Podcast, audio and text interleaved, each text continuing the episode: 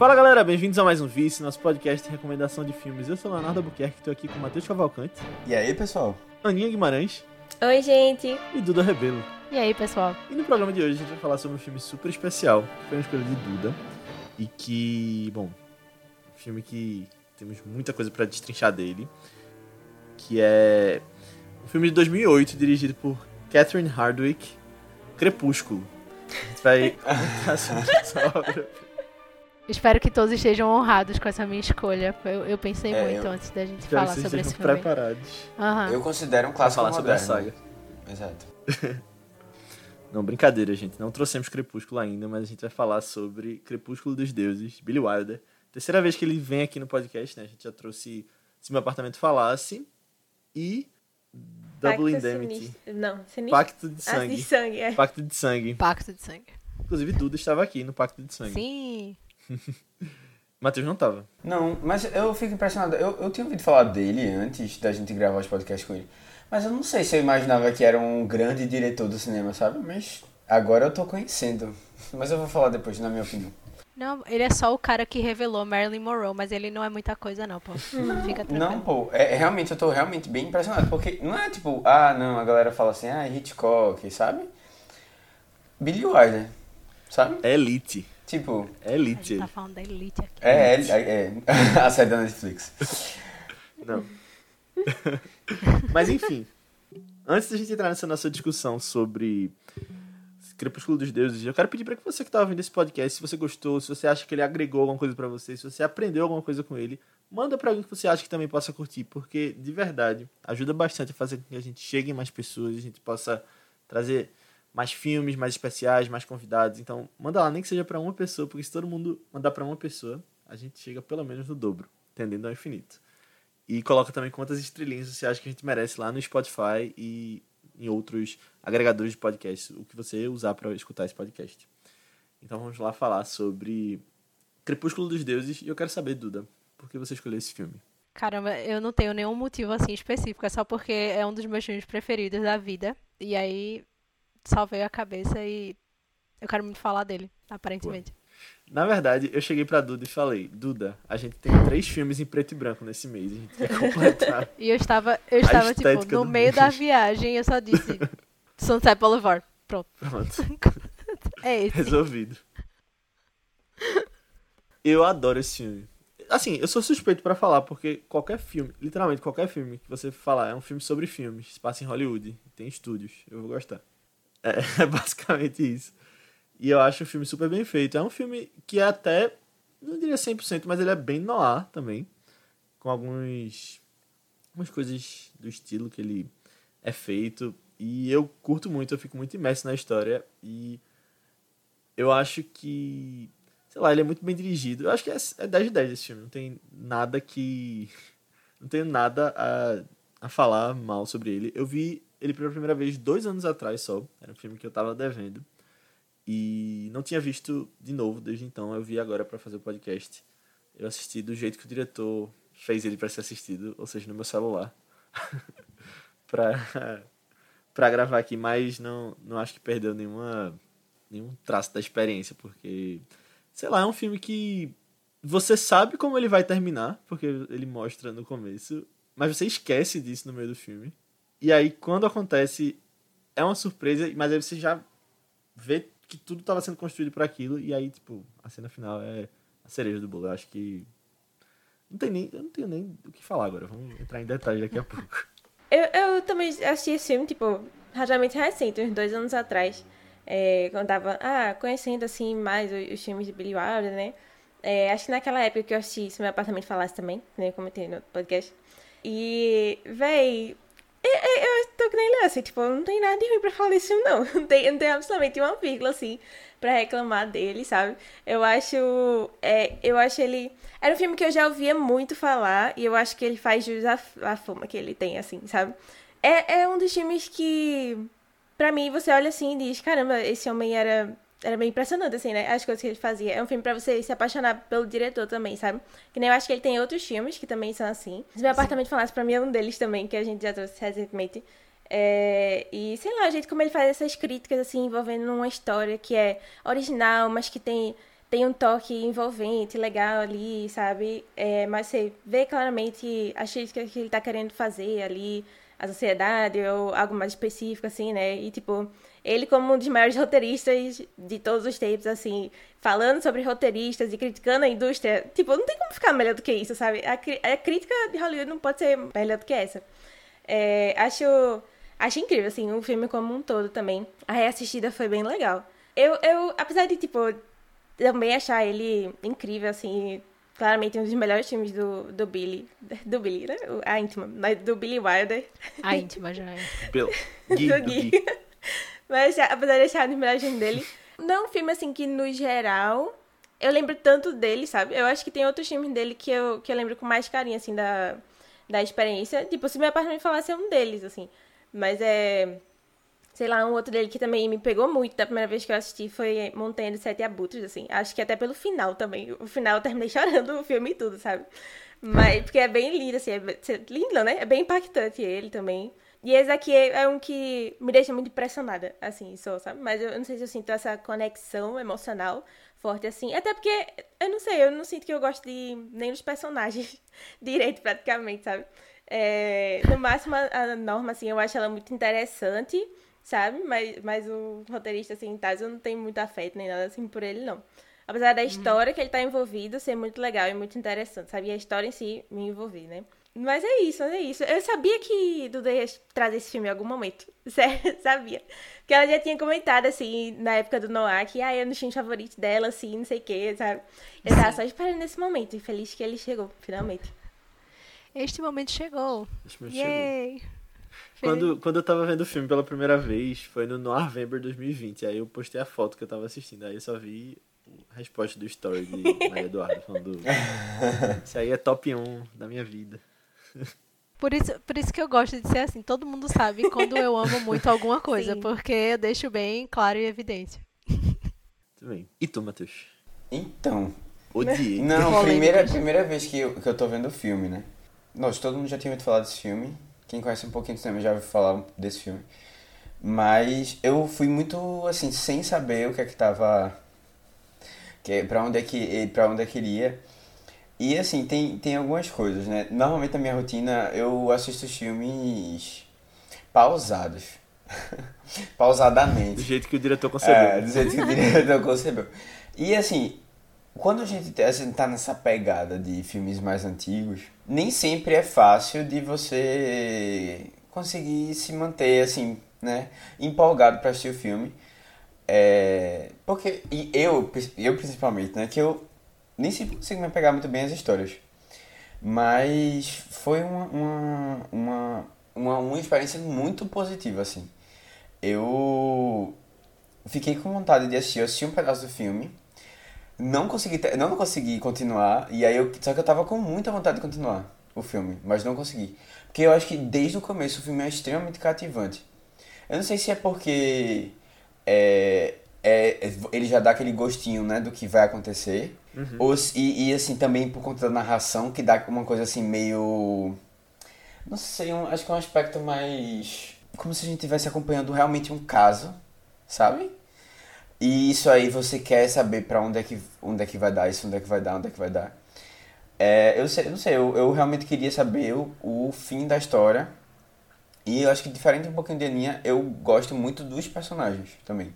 E aí, assim, acho que eu consegui me, enca- me compreender, assim, me compreender não, compreender os personagens, mas tipo, me aproximar deles, né, dos três principais da casa. Eu acho, eu acho, eu achei muito interessante assim que ele realmente aproveita os três muito bem.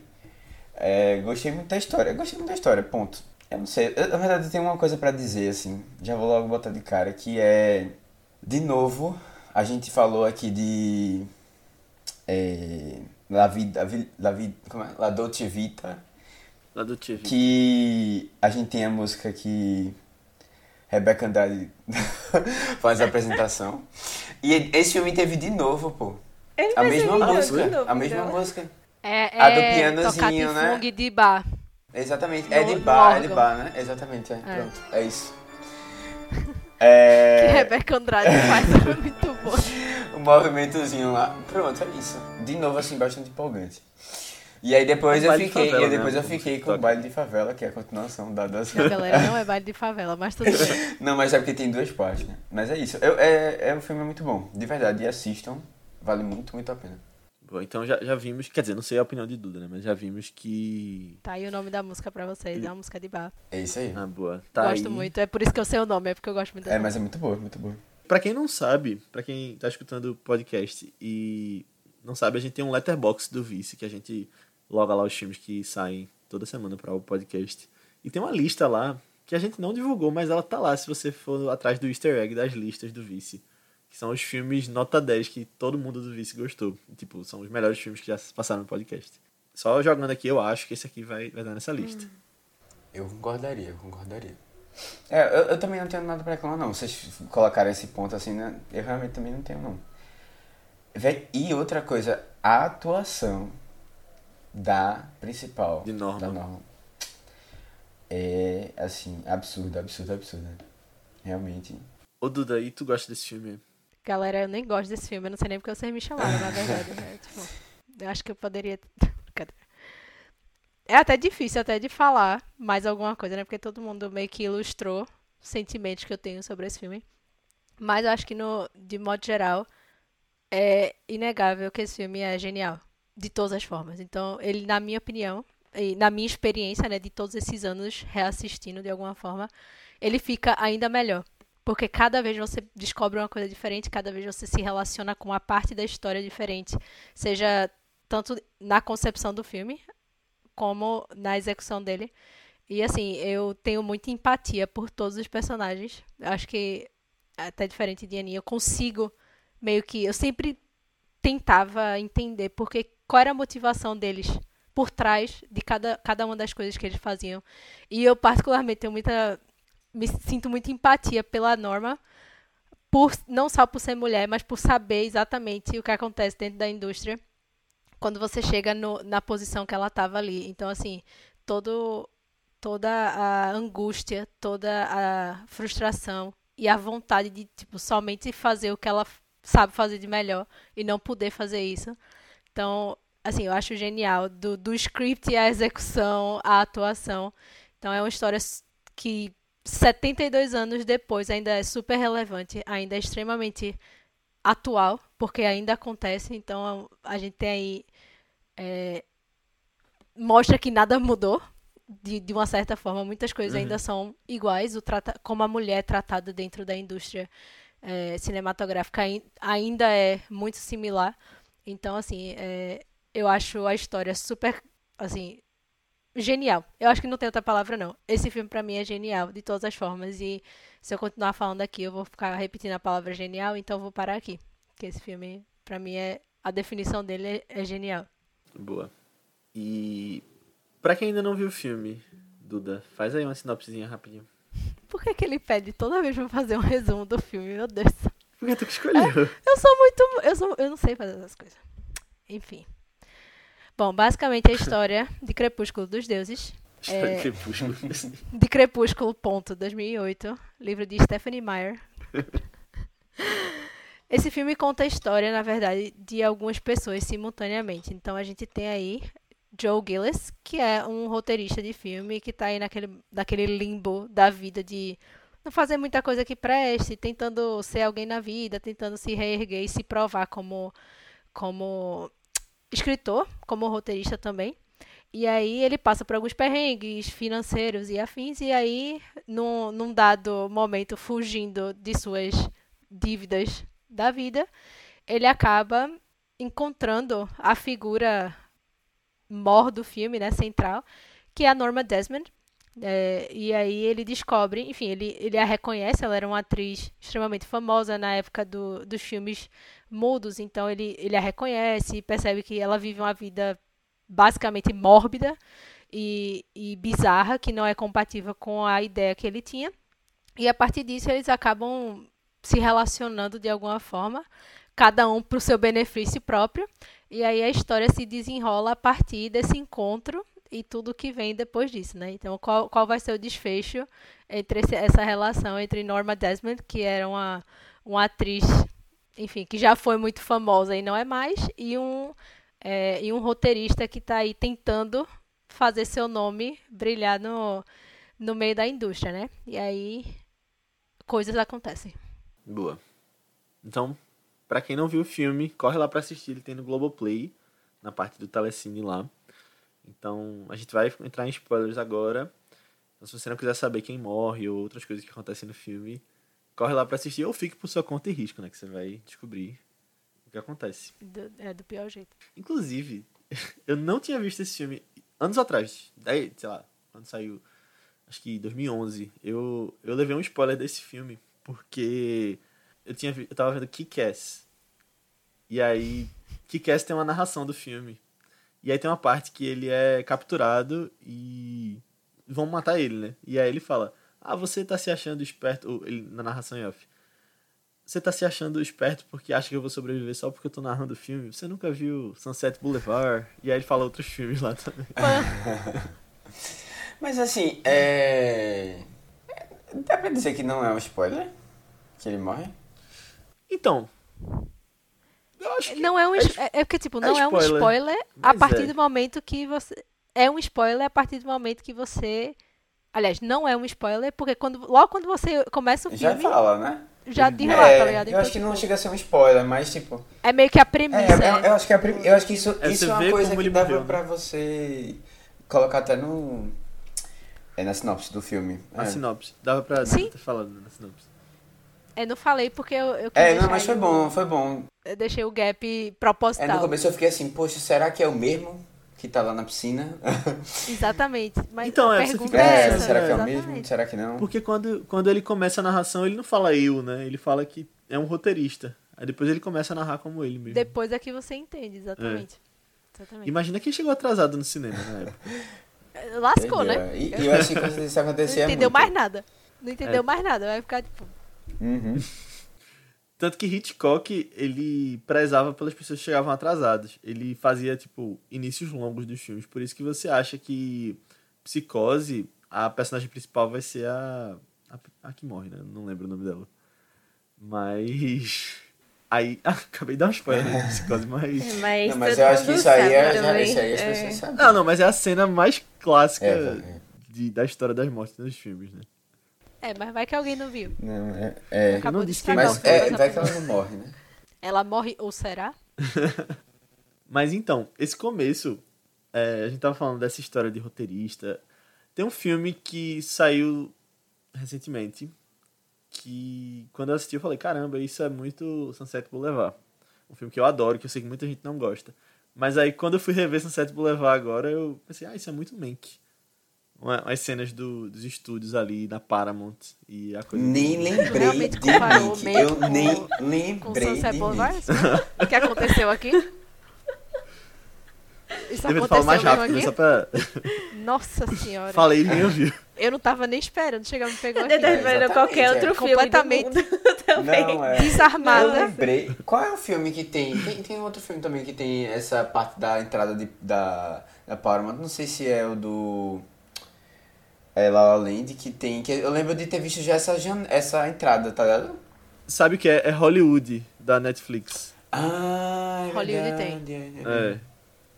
Mesmo. E é, sempre foi da Paramount? Eu não lembro se ela tava da Paramount ou era outra. Eu acho que lá era Também. Paramount. É história. Paramount. É.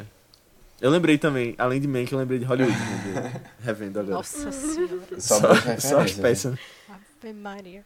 Leu, né? Leu, né? É, Não, mas Hollywood eu não acho bom, não. Eu acho o final de Hollywood bom, mas não o resto da série. eu acho que eu preferi o começo. do Oscar.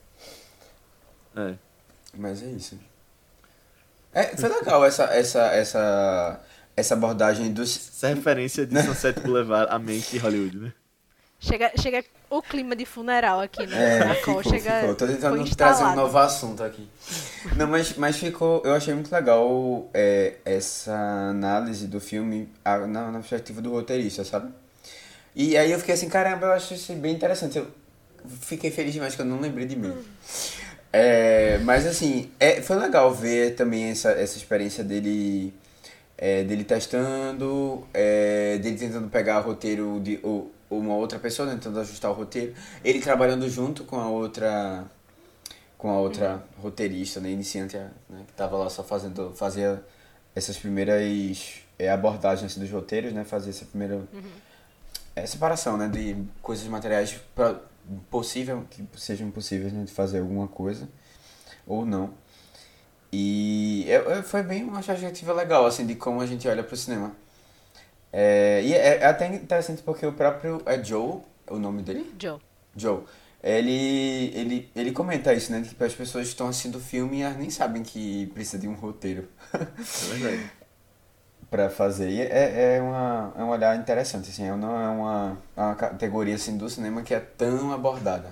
É, só quando tá muito ruim, aí todo mundo fica reclamando, né? Só, só percebe depois. Exatamente. não, é o roteiro, é o roteiro. Ah, é verdade. Não, mas é, mas é.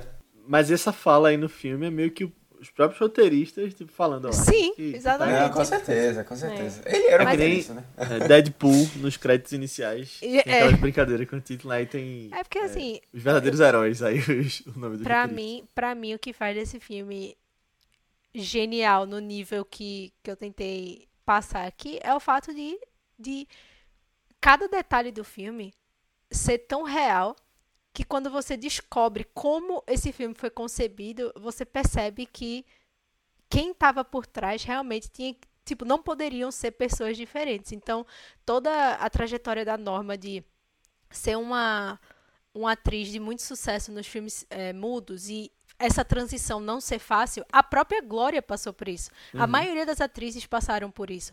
Você ter esse problema de roteiristas que não conseguem fazer o trabalho, ele sabia disso, porque ele passou por isso quando ele chegou nos Estados Unidos, quando ele tentou a vida e a sorte, tanto ele como o Brackett, que foi, eles escreveram juntos, né? Eles passaram por isso, tanto que a ideia, a ideia do filme veio pra ele, tipo, de uma forma totalmente aleatória. Ele andando ali no Sunset Boulevard e fez: "Caramba, de quem são essas casas? Quem são esses atores e atrizes que a gente simplesmente não conhece mais porque a carreira deles, tipo, afundaram nessa transição de filmes. E, tipo, a conce... toda, todo o filme foi concebido nessa, nessa ideia, né? Então, pra mim, quando você chega nesses detalhes e vê o quão real é, tipo, desde o que ele chama lá de wax figures, que são os amigos dela, né, que estão na mesa, todas aquelas pessoas são da geração dela. Conviveram com, com a própria Gloria Swanson, mas também Ah, que massa. Entendeu? Eles eram muito Atores. amigos tipo, e, e fizeram filmes juntos. Então ele traz todos esses elementos. O, o diretor, o, o DeMille, ele foi a pessoa que. Que isso também é genial pra mim. Ele foi a pessoa que deu o filme de. é, o Breakthrough de Gloria Swanson foi no filme do DeMille. E aí no filme. Já é o contrário, tipo, ele bota outra pessoa que revelou ela e não ele. Ah, sim. Só que ele já sabia disso, tá ligado? Aí, é- enfim, eu acho isso muito. Esses detalhezinhos pra mim são, são muito fantásticos.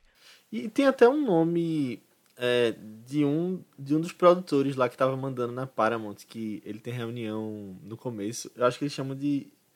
Peraí. Shell. Sheldrake. Sheldrake. É. Que é como se fosse Selznick, né? É, né? Pode ser, eu- eu é, é até, uma- pode até ser uma referência. Essa eu não sei não, de certeza, mas pode ser, pode ser. de Ah, fato. isso daí, desse, esse, sei lá, essa pessoa, alto escalão, assim. Eu, eu até achei que tinha sido, sei lá, uma auto-referência dele em se meu apartamento falasse alguma coisa assim. Porque é o mesmo nome do cara. Pode ser também. Ele também é o Ah, é o Mr. mesmo nome? Mr. Eu não sei se ele só gosta muito de sobrenome, alguma coisa assim também, né? Não, mas é, é isso que é muito foda, assim, nos filmes dele, é essa... Esses entrelaços. Não, os entrelaços. Os entrelaços, porque ele é... Ele sempre foi um- uma pessoa muito boa de, de roteiro. Então, todos os filmes dele têm muita conexão. Então, E é, eu acho que ele, ele gostava de Nossa. brincar, né? É ele, parecia go- isso. né? ele É. gostava muito. Então, assim, eu acho...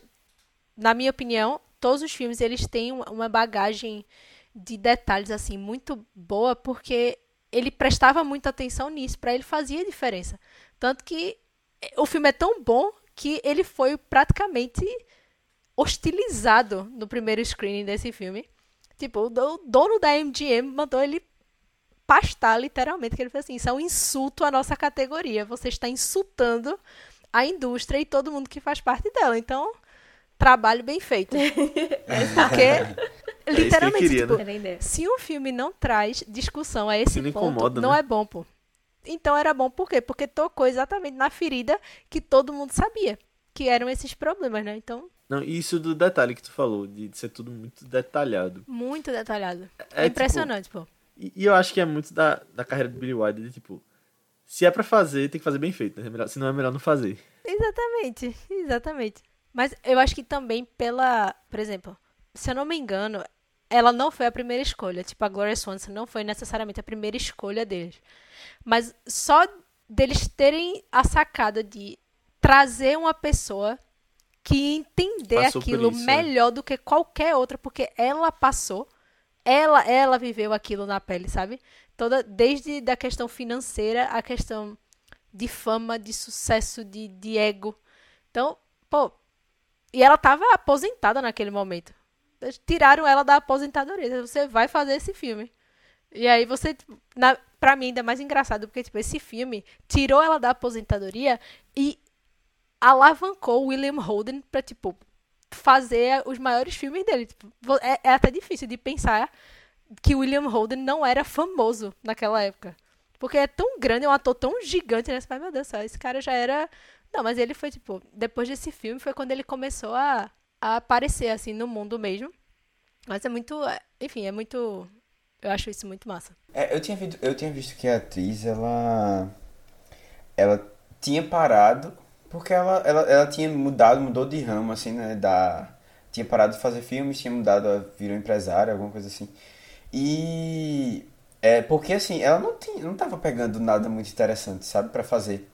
E aí saía, saía e disse, ah, pô, tem que, tem que ter alguma coisa interessante que realmente motive ela. E aí foram, foram poucas vezes que ela, ela voltou a fazer É, na cinema. verdade, como, como eu tinha falado antes, muitas atrizes da, da época do cinema mudo, elas tiveram muita dificuldade de fazer a transição para os filmes falados, né?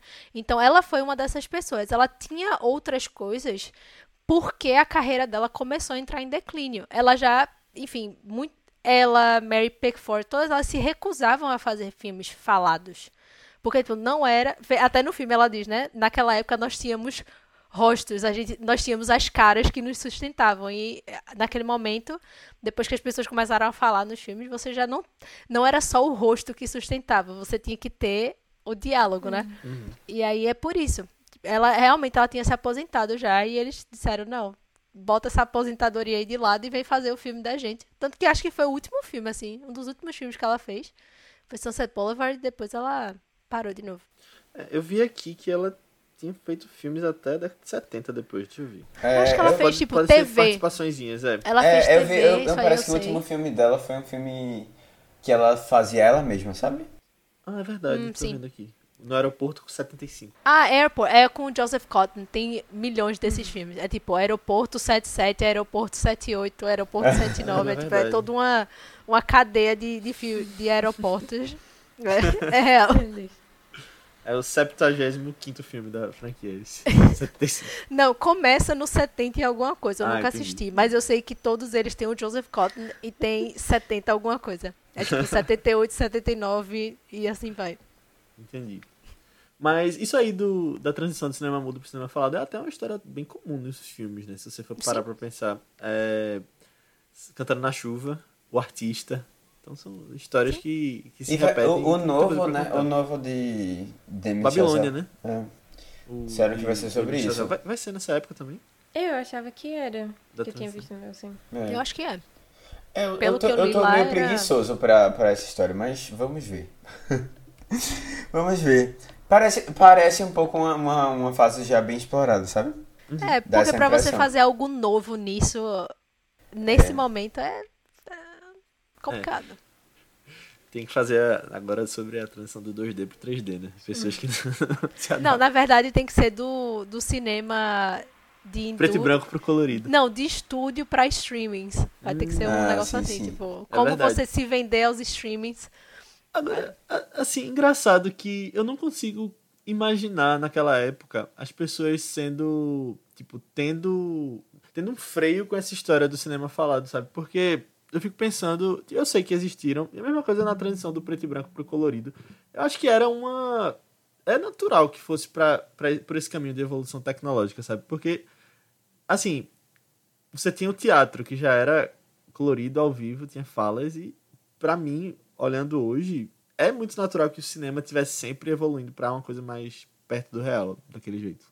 Não, mas, mas assim, tem sempre uma. uma é, pesozinho algumas pessoas tentando é, manter algumas tradições, sabe, do cinema. Olha, cinema é você está lá na sala, sabe, com a tela, tal, tal, tal, com aquele som. Né? Sempre vai ter essas Hoje, oposições. até no relógio, já. né? Dá pra. É, eu, eu, não, eu não sei, eu acho que teve uma, uma dificuldade aí de, das pessoas de se encaixarem, talvez, né? Ou do costume, né? Nem todo mundo É, é, se adapta tão pessoas- bem às É mudanças. porque o cinema, naquele momento, era aquilo. O cinema era uma, uma expressão corpórea de emoções, de e não, você não precisava do diálogo para isso.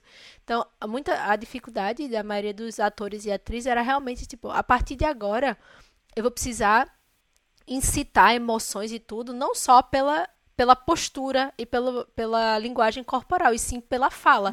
E fala envolve decorar scripts, de- é, envolve uma disciplina diferente, né? Então, pô, eu acho que, se eu não me engano, a própria Gloria Swanson fazia de seis a sete filmes em dois anos. Caramba. Por quê? Porque você não tinha esse preparo, você não precisava desse diálogo, dessa, desse regime de, de, de treinamento. Porque você não tinha que decorar nenhuma fala. Eles falavam ali, mas não era uma coisa que ninguém estava ouvindo. Então é diferente, sabe? É, é muito, foi um problema muito real, assim, nessa transição do- dos anos 20 para os anos 30. Dos 40 para frente já era diferente. Mas no filme, no, no próprio filme, ele mostra bem de, tipo, qual era a ideia que ela tinha de arte de cinema. Era o quê? Era o rosto, era a, a presença dela, era toda. É, é literalmente o rosto dela. Então, a partir do momento que você bota o rosto dela de lado e diz que ele não é mais a coisa mais importante do filme, ela. Pra ela é um insulto, tá ligado? Ela, estava literalmente ofendida que ela teria que também falar, porque o rosto dela era o suficiente, entendeu? É, eu lembrei de Cantando na Chuva, que tem a, a atriz que era linda e com a voz bem aguda. Exato. Fina. Não, mas tanto que nessa época, você até vê que as atuações do, do cinema, do início do cinema falado, eram bem mais teatrais, né? Acho que muita gente É, que veio bem do teatro... melancólica, assim, né? Bem. acabou- é. é, muita gente que veio do teatro acabou fazendo sucesso, né? Porque já tinha essa, esse preparo, talvez. É verdade. Mas acho que tem- é muito isso, sabe? Tipo, é, é- E o filme, ele fala muito bem de, de como é... E o ser humano, por natureza, não, não responde bem a mudanças, né? Então, a gente, a gente tem uma tendência a rejeitar tudo aquilo que é novo ou que exige um, um skill set diferente da gente. Mas é, no filme ele ilustra bem como que é difícil para uma pessoa que, tá, que sempre fez algo daquela forma ser obrigada a mudar o seu jeito para eh, se encaixar na indústria. Então, basicamente, ela foi colocada de lado, Norman Desmond foi colocada de lado porque ela simplesmente não queria sair da zona de conforto. E ela dizia: então, se você não me quer dessa forma, então o problema é seu. Tipo, é isso que eu sei fazer. É, eu acho que uma, uma coisa mais atual que dá pra gente tentar se encaixar assim é a questão do da quantidade de seguidores que você precisa ter na rede social pra conseguir papéis hoje em dia, né? Que muita gente tem denunciado. Exatamente. Que é uma coisa Agora- assim, ah, você vai fazer Virar dancinha TikTok agora pra pra poder fazer, conseguir atuar, sabe? né? Então, é, realmente. O bebê de Eliezer VTube já vai nascer papel Acho de cinema, da TV. É, é tipo, a pessoa vai, a pessoa literalmente tem que se humilhar no TikTok pra poder fazer sua música virar hit com dancinha que mexe o cérebro de lugar pra poder tipo, ter um contrato. Isso é muito bizarro, pô. É. Mas assim, é, isso, isso é muito interessante pro filme. É, e eu acho que o que tu tinha comentado mesmo, assim, o ponto principal é essa permanência dela. É, na verdade, essa, essa tentativa dela de permanecer onde estava, sabe? Eu, eu, eu acho, eu não lembro exatamente quem foi, mas eu acho que foi Ma- Madonna que falou isso uma vez, em algum discurso. E eu fiquei com essa cabeça na, na cabeça, assim. Que ela falando disse que tipo, a coisa mais ousada que ela já fez na história dela foi permanecer na indústria. Porque É, assim, é, né, foi, porque assim, é uma coisa muito difícil, né? Você quantas você pode você pode contar no dedo quantas são é, as mulheres que permanecem na indústria né? É, No caso dela de, de, de música, atuando, sendo, sendo, atuando, cantando, sendo, sendo realmente levada a Relevante, sério. né? Relevante, é, exatamente. E isso é uma coisa muito, muito complicada, assim. E aí você vê é, esse apelo dela a ser, hum, é, tentar se enquadrar num rosto mais novo, sabe? Tentar esquecer tudo que tenha de... Tentar tirar tudo que tenha de, de idade, né? É, no rosto dela para ela tentar chegar mais próximo, assim, do que... De ser aceita novamente, assim. É, é uma coisa bem, bem interessante. E ao mesmo tempo ela, ela parece muito uma, uma assombração de casarão, sabe? É, literalmente, é um, é um fantasma dentro daquela casa. Foi um fantasma E ela faz aquele, casa. bota aquele olho pra baixo, assim. É, exato, é. Que parece que, que já foi faz Minha gente, tempo. ela dorme num barco.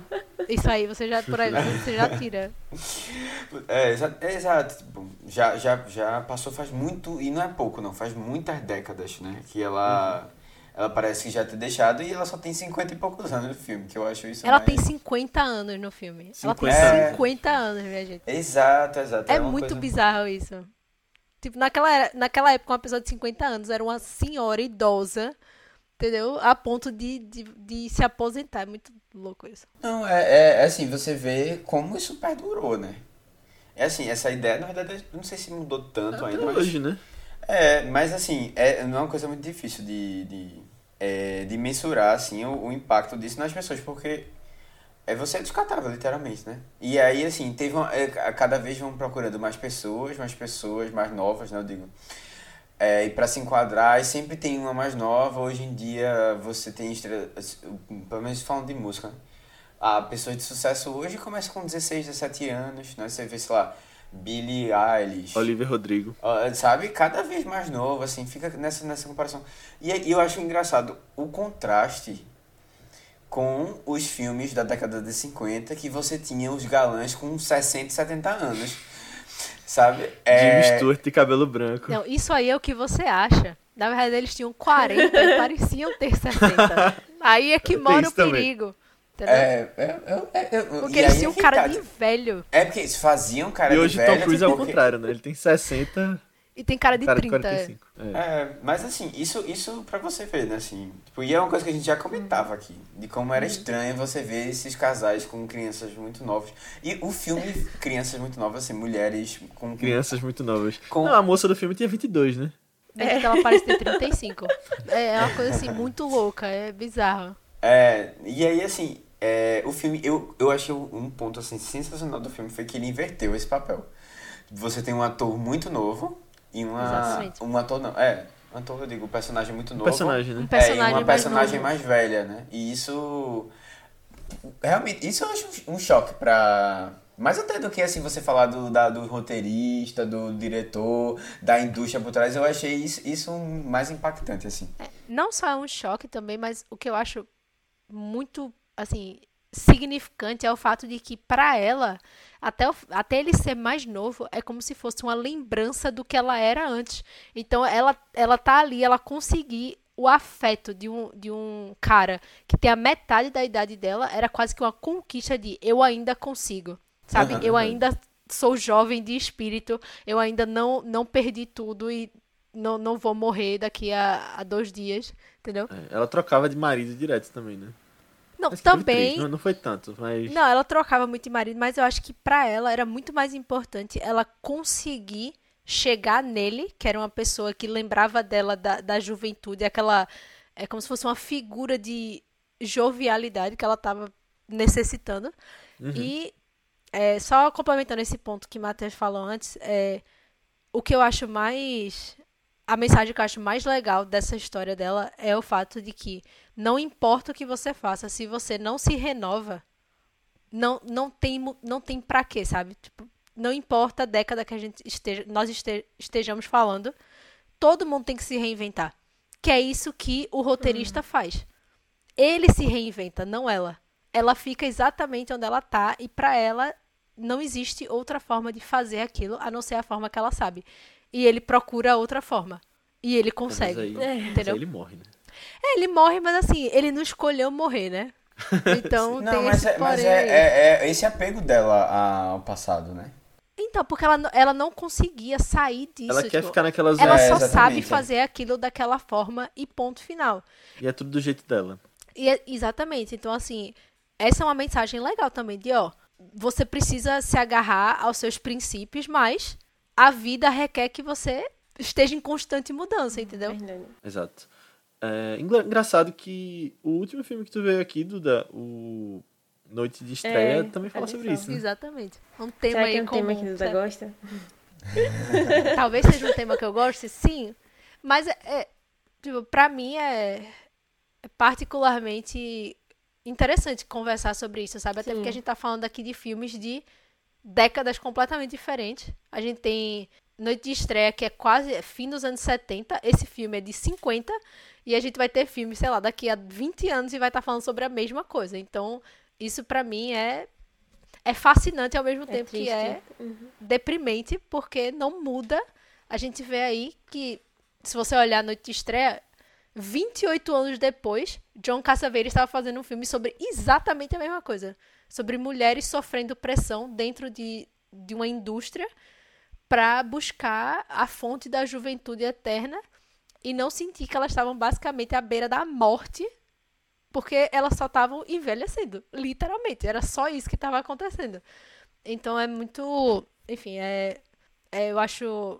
A conversa. O, o ponto é muito pertinente de ser discutido.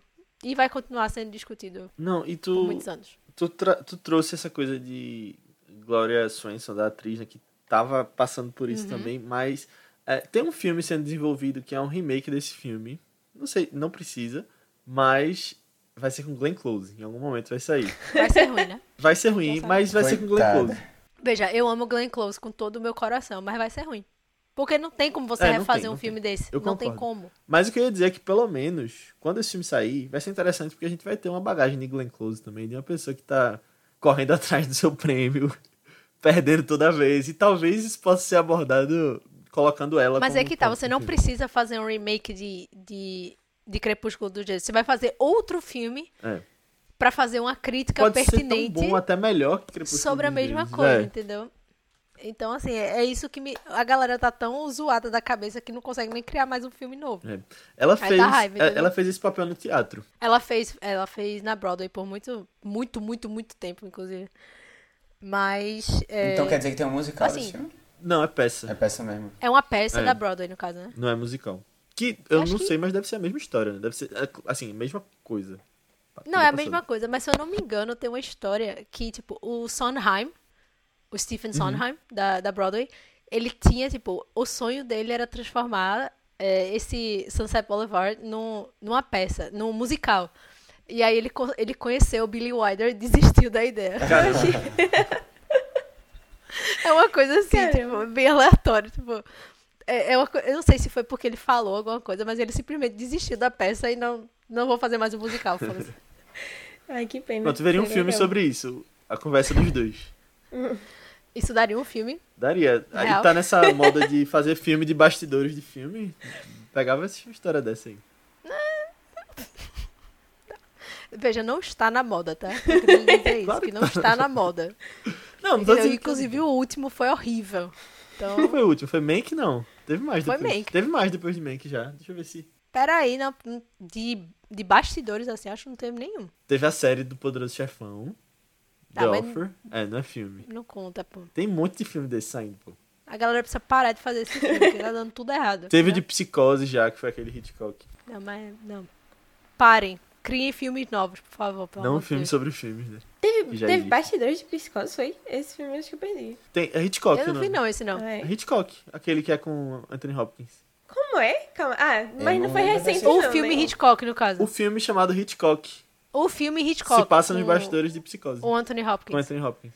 Que ele faz Hitchcock. Ah, legal. É porque eu não consideraria esse filme sobre bastidores, mas tudo bem. Se passa ali, é. Enfim. Não, mas de vez em quando sai a notícia. Ah, vai ter o filme sobre os bastidores, sei lá, do Tá saindo direto essas notícias aí. Mas pra você ver que a indústria está morta, a galera tem que reviver os negócios que aconteceu 50 anos atrás pra poder fazer um material, pô. Ninguém quer É criar pra aproveitar porra o nenhuma. nome, a, a propriedade intelectual dos filmes. Sim, mas naquela época ninguém reinventava nada e ninguém não. O povo tava escrevendo Peraí. o roteiro É- dele, é entendeu? inevitável, Calma, é tava, mas calma. Cecil B. DeMille fazia os próprios filmes de novo. Ele refilmava os próprios filmes.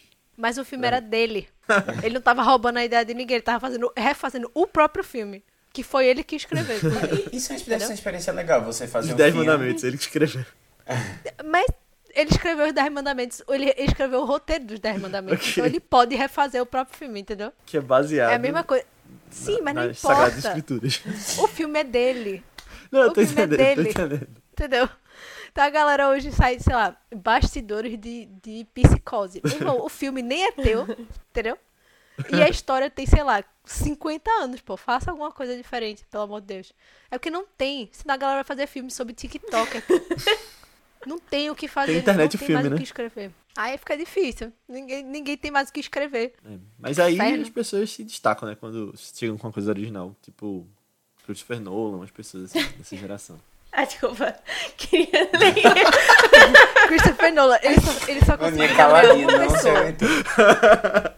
Ele só conseguiu nomear uma pessoa. Detalhe. Quem mais? Fale, fale, Leonardo. Eu ia falar fale. Villeneuve, mais? mas ele tá adaptando as coisas, né, agora. É, Jordan Peele. É, Jordan Peele foi... Jordan Peele. Jordan- Jordan Peele. Pronto, aí eu, aí eu vou passar pano. Sofia Coppola é o nome da pessoa que faz. Mas ela faz muito remake, Coppola-? Ela faz muito remake. Ela tá, ela tá num limbo. Ela tá num limbo. É, ela tá mas eu Quero muito ela ver. tá. Não, eu gosto muito dela. Eu, eu espero que ela faça coisas diferentes. Entendeu? Eu gosto muito dela. Ela vai fazer a história de Mary Moore, né? Alguma coisa assim, do... Não, É? desculpa, Mary Moore não, é do Elvis, do Elvis, da esposa do Elvis. Ah, sim. Ah, é? É, Da Priscila. é verdade. É, falando em Minha Marilyn gente, pelo amor Monroe. de Deus, ninguém quer escrever uma história, não. É, eu, eu tô ninguém quer pensando fazer, nisso, né? Ninguém quer escrever uma história, pô. Oppenheimer vem aí, minha gente. Mexe qualquer coisa, pô. Qualquer coisa. Até- Eu ia até a Greta importa. Gerwig da Barbie é propriedade intelectual. É, é Já disse, Little eu falei Women. isso a você.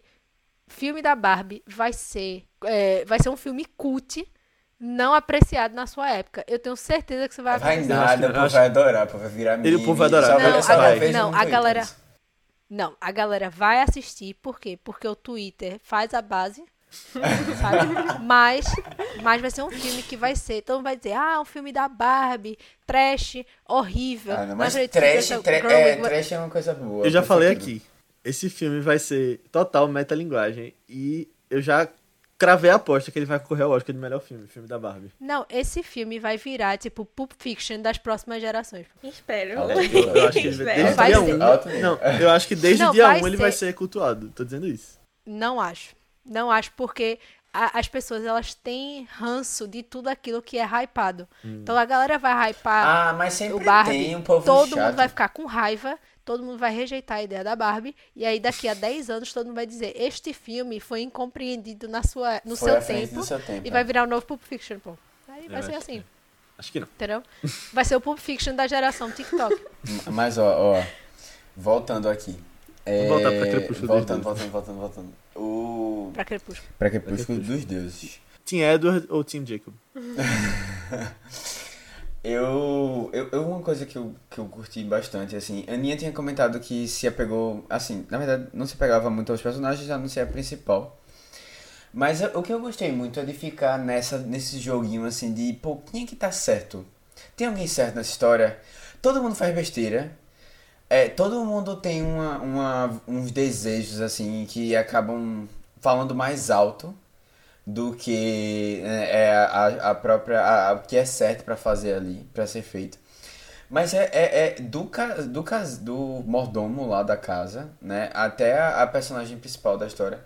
Todos ali têm uma, uma alguns fazem algumas escolhas muito assim, dá gente dizer estranhas, erradas, ou sei lá, que não que não parecem ser boas escolhas, mas ao mesmo tempo todo mundo tá bem justificado ali do que tá fazendo, sabe? É, e fica nesse jogo assim. Eu, eu ao mesmo tempo fiquei assim, poxa, caramba, essa essa essa atriz tá tendo tá fazendo um, um, um super relacionamento abusivo com um cara aqui, né? Ela deveria ser é, é deveria ser assim, tem hora que você fica, pô, ela não merecia um final bom. né? Porque ela tá sendo extremamente abusiva. Aí daqui a pouco você vê o cara que também tá se aproveitando um pouco da história, sabe? Ele não é uma pessoa necessariamente boazinha, assim. É, ele sabe onde é que ele tá, ele sabe o que ele quer, etc.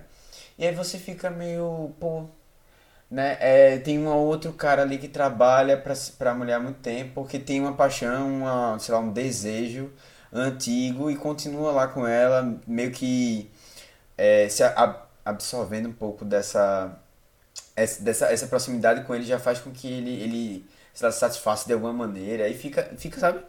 Eu, eu, eu achei isso muito interessante. Eu acho que todos os personagens eles estão muito emaranhados assim na, na, nas, nas, nas escolhas, sei lá, na, na, no que motiva eles, né? Das coisas que eles fazem. Que, não sei, não tem, acho que ao mesmo tempo que você quer, acha que pode achar que em alguns momentos eles tinham, deveriam ter salvação na história, ao mesmo tempo eles estão errados também. Eu não sei se vocês sentiram isso, mas eu, eu, eu, a ideia é muito boa, assim, de, de como ele conseguiu estruturar isso direitinho, assim. É porque eu acho que nesse filme, no fim das contas, ele mostra que as pessoas são essencialmente humanas. Então, assim, cada, cada um tem sua motivação, seja ela boa ou ruim, seja ela sã ou não, mas cada um tem uma história, cada um tem um, um background ali que faz, que é responsável pelas ações que eles tomam. Então ela, por ser uma pessoa amargurada, por ser uma pessoa que não consegue lidar com a falha, com o fracasso de tudo que ela passou, o, o Max, pelo fracasso do relacionamento, por ser. E ele fala isso, por ser capaz de se humilhar a ponto de voltar para servi-la, mas que para ele satisfaz ele estar tá ali naquela posição. E o, e o Joe, que mesmo sabendo que o que ele estava fazendo ali era, enfim, questionável, ele também tinha uma motivação maior, que é ele precisava, ele precisava de algo que era além do orgulho dele, entendeu? Que era uma certa estabilidade, que era o dinheiro, que era, enfim. Então acho que no fim das contas é uma história sobre pessoas, humanos sendo humanos, falhando e meio que ainda assim se entendendo. Porque, por exemplo, na, quando na festa de ano novo, que ele vai embora, que eles brigam, e ele volta e ela tá com os pulsos cortados, naquele momento você vê o arrependimento dele. Dizer assim, eu deixei chegar até esse ponto. E ele não necessariamente queria vê-la sofrer, apesar de ela encarcerar ele, literalmente, é. mas ele não queria ver vê-la naquela situação. Entendeu? Então você começa a entender essa. que todo mundo ali tem um pouco de humanidade, entendeu? Então é, é muito curioso isso. Quando você para mesmo pra, pra analisar um filme sobre seres humanos sendo humanos. Agora, essa cena dos pulsos, eu achei até pesado ter esse contexto pra época. Eu, eu, falarem eu disso todo, todo o contexto, assim, ele não é muito. Ele não, ele não é muito limite ali, né? tradicional, né? assim, não, sabe? Ele, ele, hum. ele não tem essa preocupação, não. Eu não sei, eu não sei se vocês perceberam isso, mas é muito interessante, assim, pelo menos pra mim. Todo mundo aqui do podcast sabe que eu sou apaixonada por design de produção e, e fotografia, né? Então isso aí já não é surpresa. mas é muito curioso, tipo, principalmente quando o Billy Wilder trabalha com o John Seitz, que é o, o diretor de fotografia, é fazer locais extremamente ensolarados parecer um buraco cavado na terra, tipo, sei lá, 10 metros. Você fica. Como é, assim? tipo.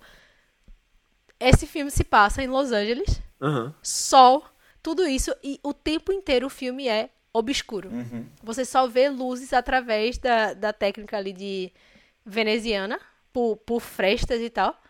Mas é a mesma coisa que acontece em Pacto de Sangue. Que também se passa em Los Angeles, mas o filme é extremamente obscuro numa cidade que é extremamente clara de sol, de, de, de, coqueiros, enfim, você não vê absolutamente nada disso. E ela mora no centro de Hollywood, literalmente naquela pompa e circunstância e tal da cidade. Mim é muito curioso como o filme é mórbido num lugar que exala é vida, sabe? É, eu acho que uma pessoa que, que eu sei que gosta muito dele e que faz isso também é David Lynch. Sim. Que faz um monte de filme em Los Angeles também. E... Que é tipo, parece um, um funeral. literalmente. E Cidade dos Sonhos, por exemplo. Esse filme me lembra Cidade dos Sonhos também, por ser o nome de uma rua, né? Que é Sunset Boulevard e lá é Mulholland Drive. Mulholland Drive, né? E eu acho que partiu do mesmo princípio dele, de, ol- de olhar o nome da rua e pensar. Mas tem um. Esse me lembra também um personagem dele em Twin Peaks. Porque o David Lynch ele atua em Twin Peaks também. Sim. E o nome do personagem é Gordon Cole. E tem o Gordon Cole nesse filme também. E ele tira justamente daí. E aí, no Twin Peaks O Retorno, na terceira temporada, tem uma parte de Sunset Boulevard que passa. Aí eu, eu acho muito legal isso. Essa Ele é conexão. muito fanboy. É, ele é, ele é muito muito fã. fanboy do, do Billy Wilder. Meu Deus, quem botou Sugar Mommy aqui? Ai, fui Obrigada. Quem fez? Obrigada. É, eu ia botar também. isso. Gênia. Não, assim, primeiro, é que vocês estão vocês estão sempre me citando quando falam dos personagens. Gente, eu não dei os personagens desse, desse filme, não, tá? Mas é que eu só não sinto um apego muito, muito forte, assim, com eles, tipo, em comparação com outros, sabe? Mas eu, eu concordo, assim, eu, eu acho bem legal o desenvolvimento e... E sei lá, eu acho que não se são os personagens muito... Muito cinzas, assim, também. Eu acho que dá a vibe noir também, né? Que eu tinha comentado nisso, tipo, ah, tem uma vibe muito no assim, que ele assistia no, no Avember também, uns anos atrás, né, e tal. Aí, sei lá, é, ne- nesse aspecto, assim, esse... É que não é gênero, né, mas essa, essa classificação, assim, é bem interessante Sim. mesmo. É, mas uma coisa que eu, que eu acho interessante nesse, dos personagens, assim, que eu, eu, sei lá, não lembro de ter me, me ligado muito nisso a primeira vez. Mas que fica muito uma vibe de, de Sugar Mummy, assim, que ela tá bancando tudo dele e tal. E quando ele chega, principalmente com os amigos, aí ficam tipo, ah, tá todo granfino aí, esse negócio de ouro, não sei o que, sabe? O que é que tá acontecendo com tua vida? E ele com vergonha. Véi. Foi- Eu achei muito engraçado essas partes assim, velho. Eu pensando, olha só. Até hoje em dia é bem Mas atual. se bem que o princípio é bem Sugar Mommy, porque Não, não ela o literalmente princípio. compra o afeto dele, né? É. Então, a- em essência, é um, um Sugar Mommy ali. Não, mas é tipo, é ela achar que é, ele é mais um objeto que ela pode, né, controlar. Comprar Exato, comprar, é. literalmente. Exato. E é assim, mas isso eu acho, eu acho que outro ponto assim que eu acho muito bom desse filme. É que ele é muito atual nesse, nessa, nessa discussão, assim, né? De esse relacionamento que é meio abusivo. Não sei se ela exatamente se finge de doente. Teve momentos ali que eu cheguei a duvidar se ela realmente fe- machucou o pulso ou não. Era só uma jogada dela pra tentar forçar ele a ficar mais próximo, sabe? Porque eu também eu não sei o quanto o mordomo tava, sabe? É, junto Sim. com ela, assim, nessa tramóia toda. Mas. Eu, eu, eu fiquei pensando nisso, assim, ela vinha sempre, ela vinha com essa coisa mais emotiva, sabe? Tentando carregar ele pra, pra fazer com que, né, ele não. Ele, ele não se abandonar, abandonasse ela, né? Ele, ela tem tudo Então, isso. mas é porque a gente tá falando aqui de uma pessoa extremamente desequilibrada emocionalmente. Não, com então, tipo, ela, certeza. ela Ela faz, o, o, o push and pull, né? Ela empurra primeiro, ela faz com que ele. Ela consegue tirar ele do sério e depois, quando ela sente a ameaça de que ele vai embora, ela retrai. Então era o tempo Exato. inteiro esse Que ioiô. É, é Ela bate depois relacionamento total. É, bate e asso- é, morde e assopra. Guarda essa. E, e isso, né, do, do, do cara sendo sustentado pela mulher, que a gente. que a gente vê hoje mais. Assim, mais realidade, não sei, mais comum. Mu- Veja, nada contra um homem ser sustentado pela mulher. Nesse caso especificamente, não muito saudável. É, né? exatamente, Porque porque ela estava literalmente coisa o afeto dele. né? Abusiva, é. Não, total, desde o início. Que pegaram, fizeram a mudança dele sem ele nem saber do negócio. Meu Deus. é Não, não, e ela pagou, ela pagou o aluguel dele, pagou o carro, tipo, não, não se preocupe, tipo, eu nem pedi, moça. É. Eu nem pedi pra você pagar Não. nada pra mim. E eu acho que no começo, tudo bem que depois você vê que ele fica até acostumado com isso, né? Ali, meio que depois ele vai embora, mas...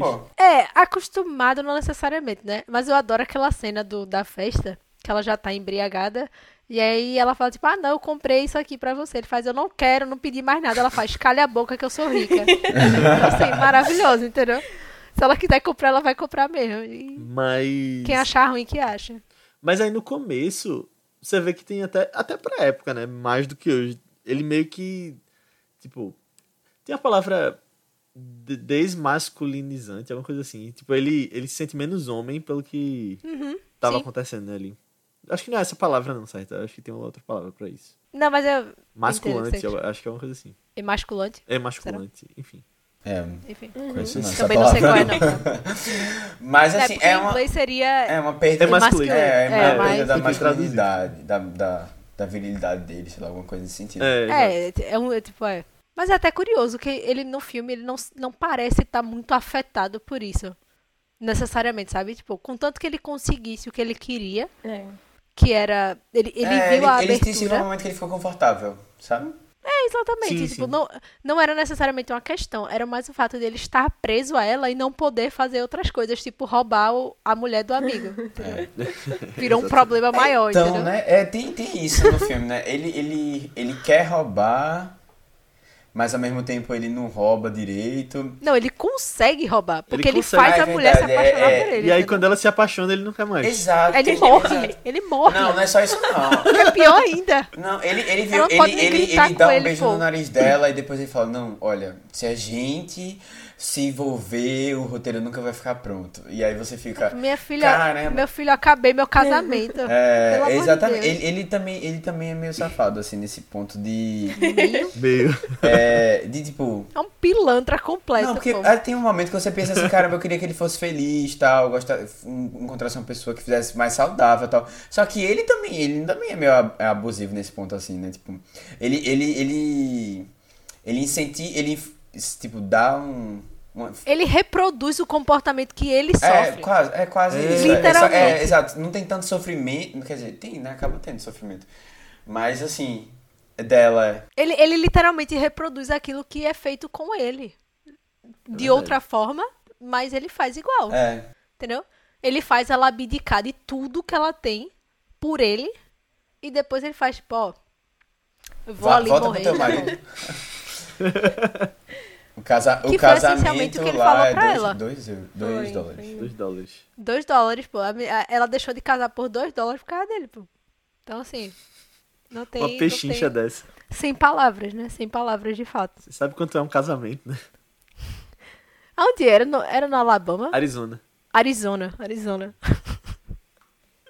Com a inflação agora já não é mais 2 dólares, né? Mas talvez 10, 15. 10 dólares. Eu acho que, na verdade, eu nunca casei, né? Mas eu acho que deve ser de graça no cartório, né? Eu achava que era, pelo menos. De graça, acho graça, que acho que nada não é, não, é. porque de a graça, papelada nunca é de graça. é. É, né? Eu, tava achando Não tem que como não, pô. Ah, é, teve outro detalhe dela que me lembrou Matheus comentando no, no podcast de Festim Diabólico, que ela... Eu pensei nisso assim. Também pensei. assim que ela encontrou ele, ela perguntou logo mês, idade, signo, não sei o que, esse negócio, né? E depois ela ficou, não, acho que vai dar certo, porque o, o, sei lá, Júpiter tá não sei aonde, não sei o que, hoje é dia de Um sorte. filme muito atual, né, gente? Nossa, completamente, completamente. Só faltou perguntar os temperamentos, né? É. Fleumático. É verdade. Não, só, só faltou perguntar se ela podia fazer o mapa astral dele ali na hora. Não, é porque. Só foi só isso que faltou. É, eu tinha comentado da outra vez, Duda, que eu não sabia que isso era uma coisa que era comum as pessoas falarem, sei lá, há 60 anos atrás, sabe? Como. Mas aparentemente é uma coisa bem comum. Aham. É. O pessoal. Ou seja, as pessoas já eram julgadas pelos seus signos. É, desde, exatamente. é. Entendeu? Há muito tempo, há, mais, há 100 anos mais ou menos. Não, eu acho que isso é coisa, tipo, Grécia Antiga que começou. É, eu fui. A gente fui chegou a pesquisar. É, foi, foi, tipo, tem, tem é, esse estudo de, de. dos astros e tal. Mas, é, véi, eu fui pra academia essa, essa semana passada, eu acho. Ou foi essa semana. E a mulher tava, assim, comentando sobre, sobre signo com o, o personal trainer dela, né? E, tipo, ela fez a pergunta e tal. E aí ela disse que qual era o signo dela. E aí parece que ela tinha uma ascendência em escorpião e uma outra coisa em, em Ares. O Sol e a Lua. É, um negócio assim. E aí o cara, aí ela disse, aí tipo, perguntou qual era do cara e tal. Aí ficaram, tipo, numa grande discussão assim pra ver se realmente ela tinha uma empatia com o, o, o tradicional trainer dela, né? E aparentemente ela se dava bem. no final das contas, eu, eu, eu Eles eu conversaram um tanto que no final perceberam que se davam bem, né? não, tipo, ela disse, ah, isso aqui se encaixa com o meu. Eu, eu, sei lá, às vezes eu fico meio perdido um pouco assim, né? Como as pessoas realmente levam essa, é, essa questão do signo É a sério. E, e isso já há muito tempo. Não, veja, eu Então. acho curioso, particularmente, mas eu sei que astrologia é estatística, né? Então, é, um- é uma que grande. É é um grande compilado de, de cálculos, entendeu? Que faz as pessoas parecerem iguais. Mas eu acho, eu acho curioso eu, eu gosto de ver, mas, tipo, eu jamais Não, é- deixaria é- de ser é amiga de alguém porque o ascendente dela é escorpião. Então, assim. Por que, por que a estatística? Porque eu acho que não faz o menor sentido. E, tipo, o momento e o lugar que você nasceu. Não, faz muda sentido, nada. porque você é tipo, uma, é tipo uma pesquisa de campo, pô. Tu faz uma- um questionário com milhões de pessoas, pega a base de todo mundo que tem certas características e define aquilo ali.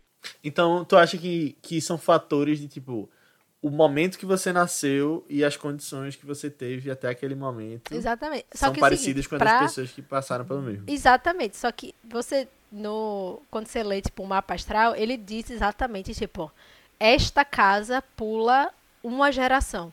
Ah, Esta então- casa pula quatro gerações. Então, tipo, você não tem como ter traços comuns, às vezes, porque essa sua característica, ela pula uma, duas, três gerações. Entendeu? Eles explicam lá tudo bonitinho. Por isso que eu tô falando. É um grande, é um grande, deve fazer Cálculo. uma de todo mundo. é um grande cálculo de coisas. Mas, assim, tem suas verdades, assim como... Pra mim, é tipo, não importa se você acredita em signo ou não. O que, o que importa pra mim é, tipo, você deixar de interagir com as Trata pessoas. as pessoas bem, né? ou ter os seus filhos antes da data prevista pra não nascerem num certo signo, como eu já vi. Sério. Então, assim, sim. De adiantar a cesárea pra não, não ter filho de um signo específico. Então, assim, isso pra mim já é a beira do, do surto completo, né? Então, Loucura. fora isso, tudo certo você acreditar em signo e gostar de ler. Agora, contanto que você não. Ela, ela sabia que ele era capricorniano, é, sagitário e ainda ficou com ele, então tá tudo certo. É, pra, porque funcionava com ela, né? Dava um match. Na verdade, ela não tava nem aí, mas tudo bem. É porque é coisa de jovem gostar de signo. É, exato, é verdade. É Queria verdade. parecer jovem. Pode ser, pode ser. É, agora, fal- fal- falando nela ainda, é, minha gente, eu, eu tava gostando muito da atuação dela, porque por muito tempo, assim, durante o filme, né, eu não, eu, porque o, o cinema mais antigo, ele tinha aquele drama, né, na atuação, que é coisa bem exagerada, mas assim, em alguns momentos ela tava assim, mas eu acho que fazia todo sentido, porque ela, ela era, tava representando justamente essa atriz, essas atrizes, A classe trabalhadora. é, exatamente. E, mas por momentos ela tava mais contida, assim, isso pra mim foi sensacional. É, eu, deu pra se identificar muito mais com ela desse jeito. Mas não só isso, ela faz o Chaplin perfeitamente. Perfeito, perfeito. Eu fiquei, caramba, eu disse, meu Deus, velho. Realmente tá muito parecido, pô. E é, acho que é dessa facilidade mesmo de, de trabalhar mais o corpo, né? De ter essa expressão corporal mais é, traba trabalhada mesmo, assim, né? No geral. Inclusive, eu acho que ela era best de, de Chaplin. É? Gloria Swanson. Eles eram do mesmo, do mesmo grupo de atores, do United, por muitos anos. E, provavelmente eles eram best. Ou não suportável, né? Não, acho que eles até fizeram filme juntos, se eu não Massa. me engano. É, mas assim, eu realmente, eu, eu realmente fiquei muito impressionado com a atuação dela. Eu acho que ela não ganhou Oscar maravilhosa. nem nada assim, mas Concorreu. Ela ganhou o Golden Globe. ganhou, ganhou. Mas assim, muito, muito merecido, de verdade. Eu realmente fiquei impressionado. E a cena final, né? Eu vou falar a mesma coisa que eu sei. Eu não sei se vocês conhecem a, a Virginie Efira, atriz belga. Eu sempre digo, ninguém faz uma pessoa completamente desequilibrada feito ela. Pra mim, ela é a melhor atriz de pessoas desequilibradas que existem na face da Terra. Mas ela Você- atua, ela é assim na vida real mesmo. Não, não, ela atuando é tipo, se você vê ela num papel, inclusive nos filmes que eu assisti no TIFF, tinha um dos filmes dela, ela tava fazendo uma pessoa normal e não não não pega igual ela fazendo uma pessoa desequilibrada e completamente louca da cabeça. E a mesma coisa eu falo pra pra Gloria Swanson. Porque ela consegue fazer uma pessoa mentalmente desequilibrada como ninguém. Não, Você vê no filme essas oscilações de humor, de, de expressão facial, do tipo, ela tá rindo, do nada ela tá séria, ela vai pegar, tipo, uma. Ela mata o cara rindo, pô. Não, e aquela cena. Eu fiquei realmente. Pareceu muito real pra mim, assim. Eu conseguiria ver uma pessoa assim. Uhum. Nesse transtorno, assim. Ela realmente. Ela, ela foi pra outro local. A mente dela foi pra Exatamente, outro é local. uma pessoa completamente surtada, pô. E ela É. faz isso muito bem. É uma outra. Ela tá passando por uma outra realidade. né, da- da- depois daquele momento, né? E ela. Isso, isso ficou muito bem feito. É, eu acho que é uma das maiores, melhores atuações que eu vi, assim. Que eu lembro. Inclusive, quando ela mata ele, ela tá rindo e ela ainda para pra pensar. As estrelas não, não têm idade, né? Acho que ela fala isso, tipo, the stars are ageless. Ou seja, ela ainda tá pensando nela, tá ligado? Ela ainda está pensando nela. Ela Caramba, é verdade. completamente, tipo, Olha aí, se Lady Gaga estiver ouvindo esse podcast, já tem uma dica aí de onde estudar pro Coringa 2. Né? meu Deus do céu. Às vezes é difícil acreditar que esse filme vai acontecer mesmo. Não, mas, mas pronto. É, realmente é, um- é uma versão de pessoa louca muito boa. Verdade. Se inspirem aí, por favor. É, tá faltando novamente. Stephanie Germanota. se- se Né, ouvindo. tipo, novamente, Virginia Filha não tem como carregar o peso do mundo inteiro. Então, por favor, pessoas comecem a atuar bem como mulheres desequilibradas, porque ela particularmente, atualmente pra mim é a melhor pessoa que atua de forma desequilibrada. Qual é, o, qual é o filme que ela fez? Veja, alguém, vocês já assistiram Benedetta? Ah, não. Não, vem não. Ninguém assistiu, né? Ela faz Benedetta, mas tipo, eu não, não é o meu fi- o filme que eu mais gosto dela, mas tem vários, tipo, eu assisti alguns do festival francês e no TIFF eu assisti dois. Um deles ela tá semi-desequilibrada, então foi espetacular. O outro ela tá sendo uma pessoa feliz, então foi bom o filme, mas. Meio estranho. É, porque eu tava, esper... eu tava esperando um momento de surto, sabe? Ela é a Benedetta em Benedetta? A? Não, ela é a. O nome da, da outra. Não vi. A, a loira outra, peraí. Esqueci o nome dela. ah, não, a- não, eu confundi, é o contrário. Daphne é a outra, Bartolomeia, ela é a Benedetta. É. Confundi. O contrário, é isso mesmo. Ela é a Benedetta.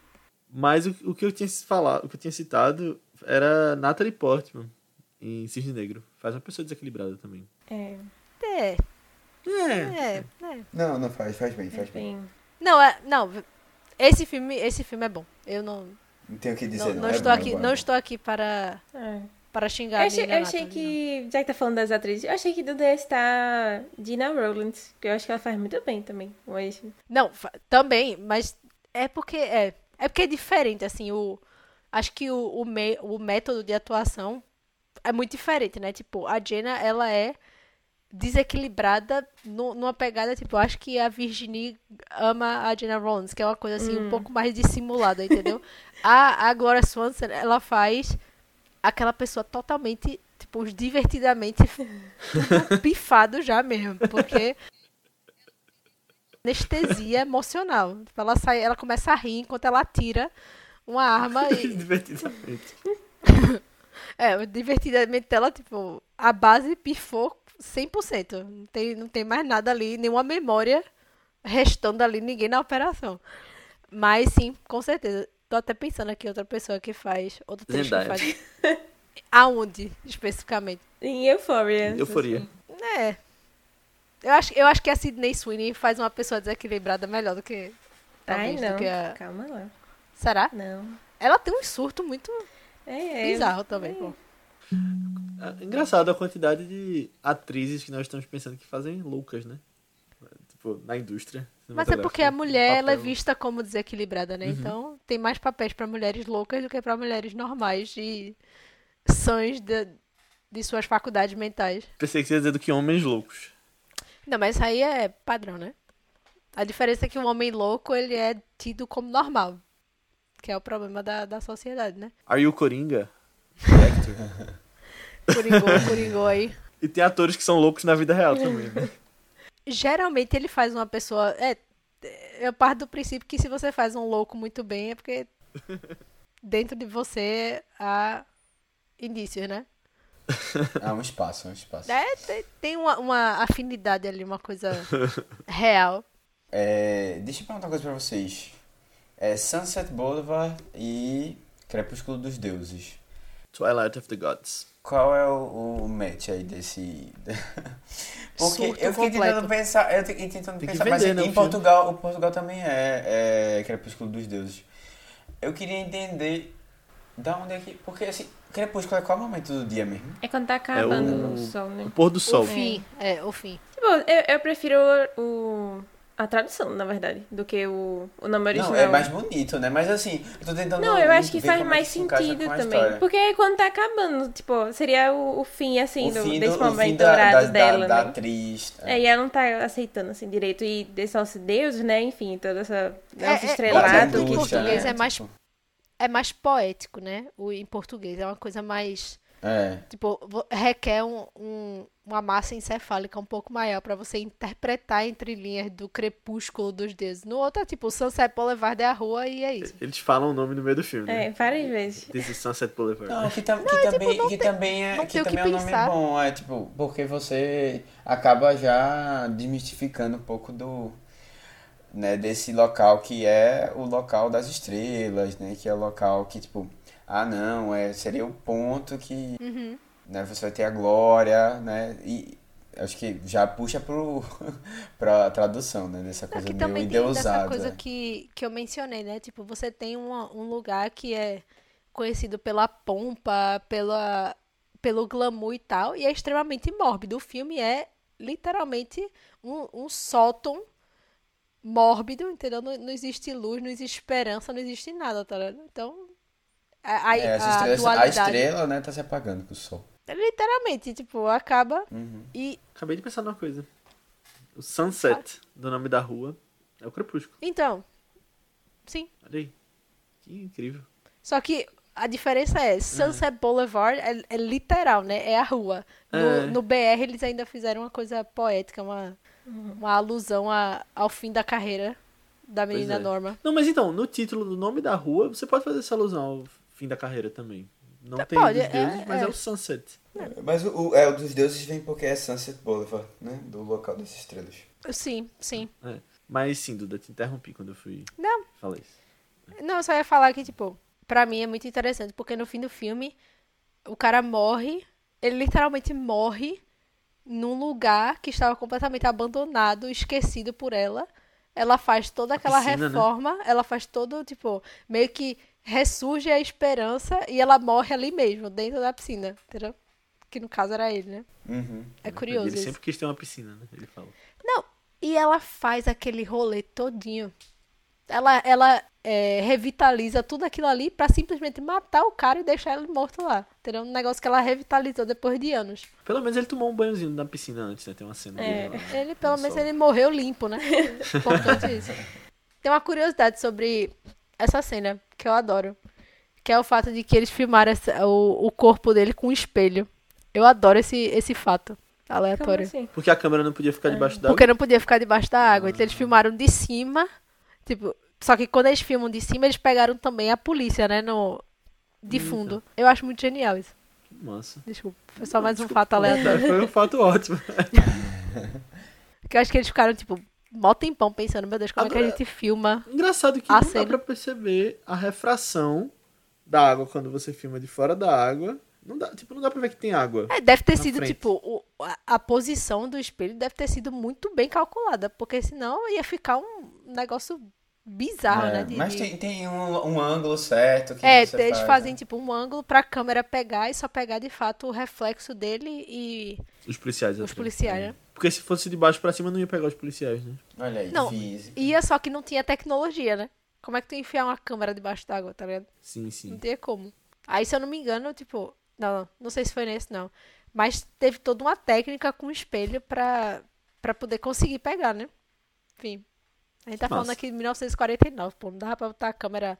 Tá enfiar a pena Vision debaixo d'água. Não tem como não, pô. Não, e aparecem as câmeras. Aparecem as câmeras, né? do- Quando eles estão gravando o filme. É, não, quando eles vão visitar o set, né, lá da Paramount. N- Não é no final, não, do, do Paramount News. Não, no, no final da também tem, né? No final É. também É, tem, também mas tem, no é outro tem também. Quando ela vai visitar o Demille lá no estúdio. Mas se aparecem as câmeras ali, qual era a câmera que tava filmando? Eu adoro isso, particularmente, sabia? De câmeras filmando câmeras.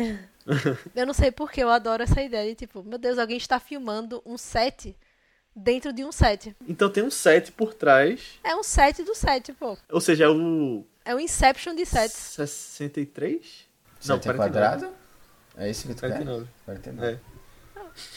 É um Inception de É, sets. tabuada, foi difícil. Foi, foi. Léo, quando tu for fazer o somatório do 2 com 2, vai, sabe? Pra chegar ao infinito. É porque eu, eu fiz 7 vezes 9 na minha cabeça. É, porque se você parar pra pensar naquela cena que ele chega dentro de um set com um monte de câmeras, tinha um set pra gravar. Atrás, pra gravar aquilo. é. Exatamente. É legal isso. Eu adoro isso. Ou seja, quando estiverem fazendo o filme dos bastidores, dos filmes que fazem bastidores dos filmes, Aí vai ser, é, ao cubo. É tipo o filme dos bastidores de Mank. Sai tipo Finch daqui a uns Ninguém vai fazer esse filme. anos. Literalmente ninguém vai fazer esse filme. Isso aí eu tenho. Eu vou dormir com a consciência tranquila que ninguém vai Que fazer esse nunca filme. vai acontecer. né? De verdade, assim. Não, Eu- é, ainda mais porque não teve nenhuma confusão lá. Se tivesse tido confusão. Não, mas não é por isso, não. É porque realmente ninguém vai querer assistir. Entendeu? É verdade. É. Ninguém já não quis assistir Mank, então. o- Não, Os bastidores de Mank já é tipo um flop assim anunciado.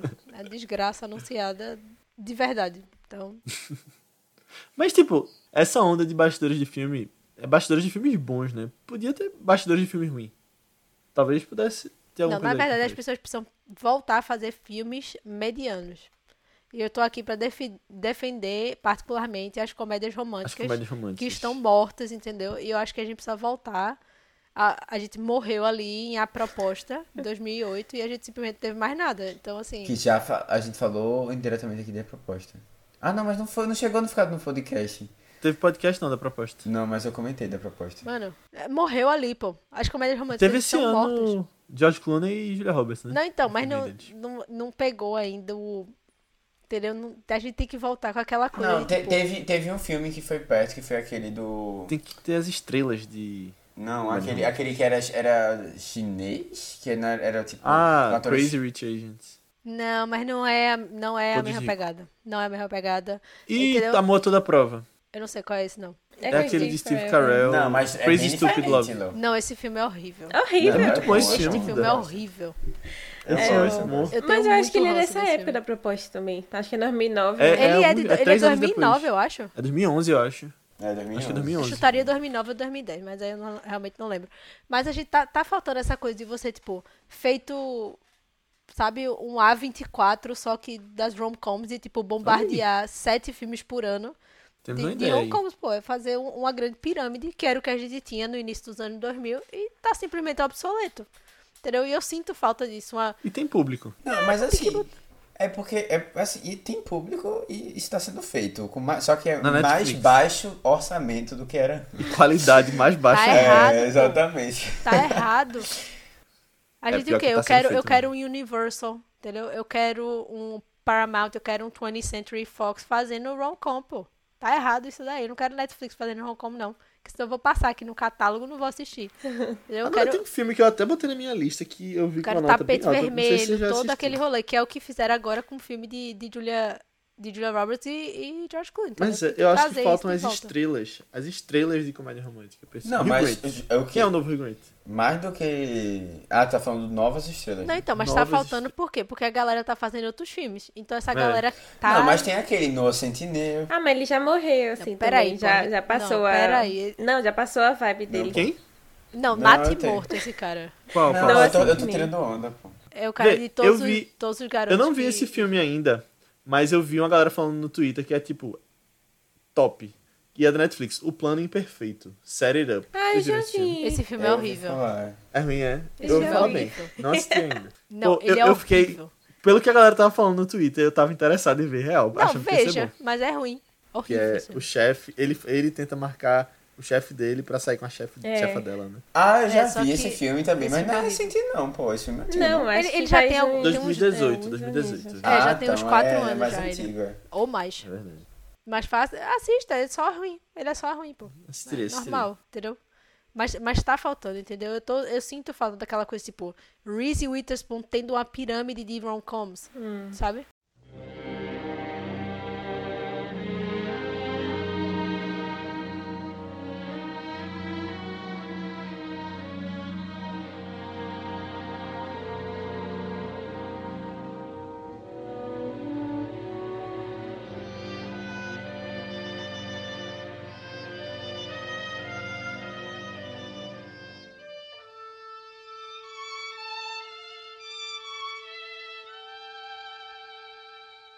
Então é isso, pessoal. Chegamos ao final da nossa discussão sobre Crepúsculo dos Deuses. Espero que vocês tenham gostado. Muito obrigado por ter ouvido até aqui. E mais uma vez eu peço para que, se você gostou, manda esse podcast para alguém que você acha que possa curtir. Porque, de verdade, ajuda a fazer com que a gente chegue em mais pessoas e possa trazer mais especiais, mais filmes, mais convidados. Então, manda lá, nem que seja para uma pessoa. Porque se todo mundo mandar para uma pessoa, a gente chega pelo menos no dobro. E não precisa ter gostado, não. Se você não gostou, também manda, porque pode ser que a pessoa goste. E coloca também quantas estrelinhas você acha que a gente merece lá no Spotify e nos outros agregadores. Você pode vir falar com a gente sobre feedback sobre o episódio, comentários sobre o filme e até sugestões de próximos filmes lá no nosso grupo do Telegram.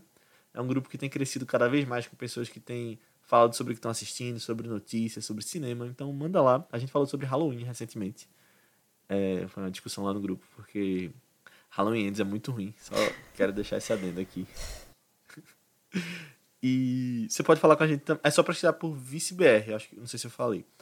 Mas você vai ser muito bem-vindo. E você pode falar com a gente também nas nossas redes sociais do Vice, que são ViceBR também no Twitter, Instagram, Letterboxd, Facebook, YouTube.